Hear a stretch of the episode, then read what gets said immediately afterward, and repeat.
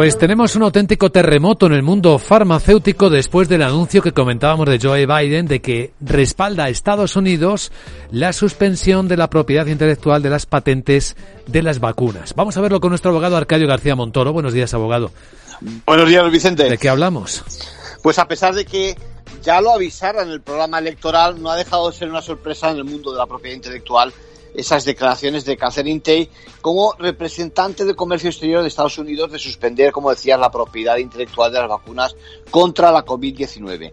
Por no hablar ojo, de los efectos secundarios de la bolsa, ¿no? La idea del presidente Biden ya la expresó la semana pasada ante el Congreso, es decir, crear un arsenal de vacunas para otros países. Luis Vicente. Lo que no está claro es que los países que no disponen de vacunas tecnológicamente puedan producirlas, claro.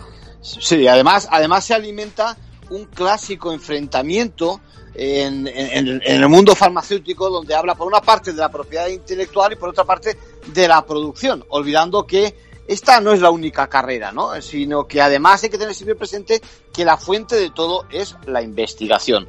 Bueno, la excusa es que estamos ante esas circunstancias extraordinarias eh, de la pandemia y hay que adoptar, por tanto, también medidas extraordinarias.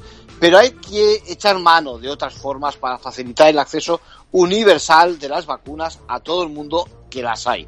Por el camino me pregunto si es la mejor forma de recompensar el bárbaro esfuerzo que han hecho en esta ocasión las farmacéuticas. Sí, están avisando de que puede dañar la innovación. En conclusión. Bueno, pues si la producción de vacunas COVID-19 tecnológicamente no es tan sencilla y a corto plazo esa medida no se va a poner en práctica porque haría falta un consenso mucho más amplio de la comunidad internacional, sinceramente yo creo que estamos ante manifestaciones desafortunadas y como decía solo pueden tener efectos secundarios algo más que raros en los pacientes de futuras pandemias. Gracias, abogado.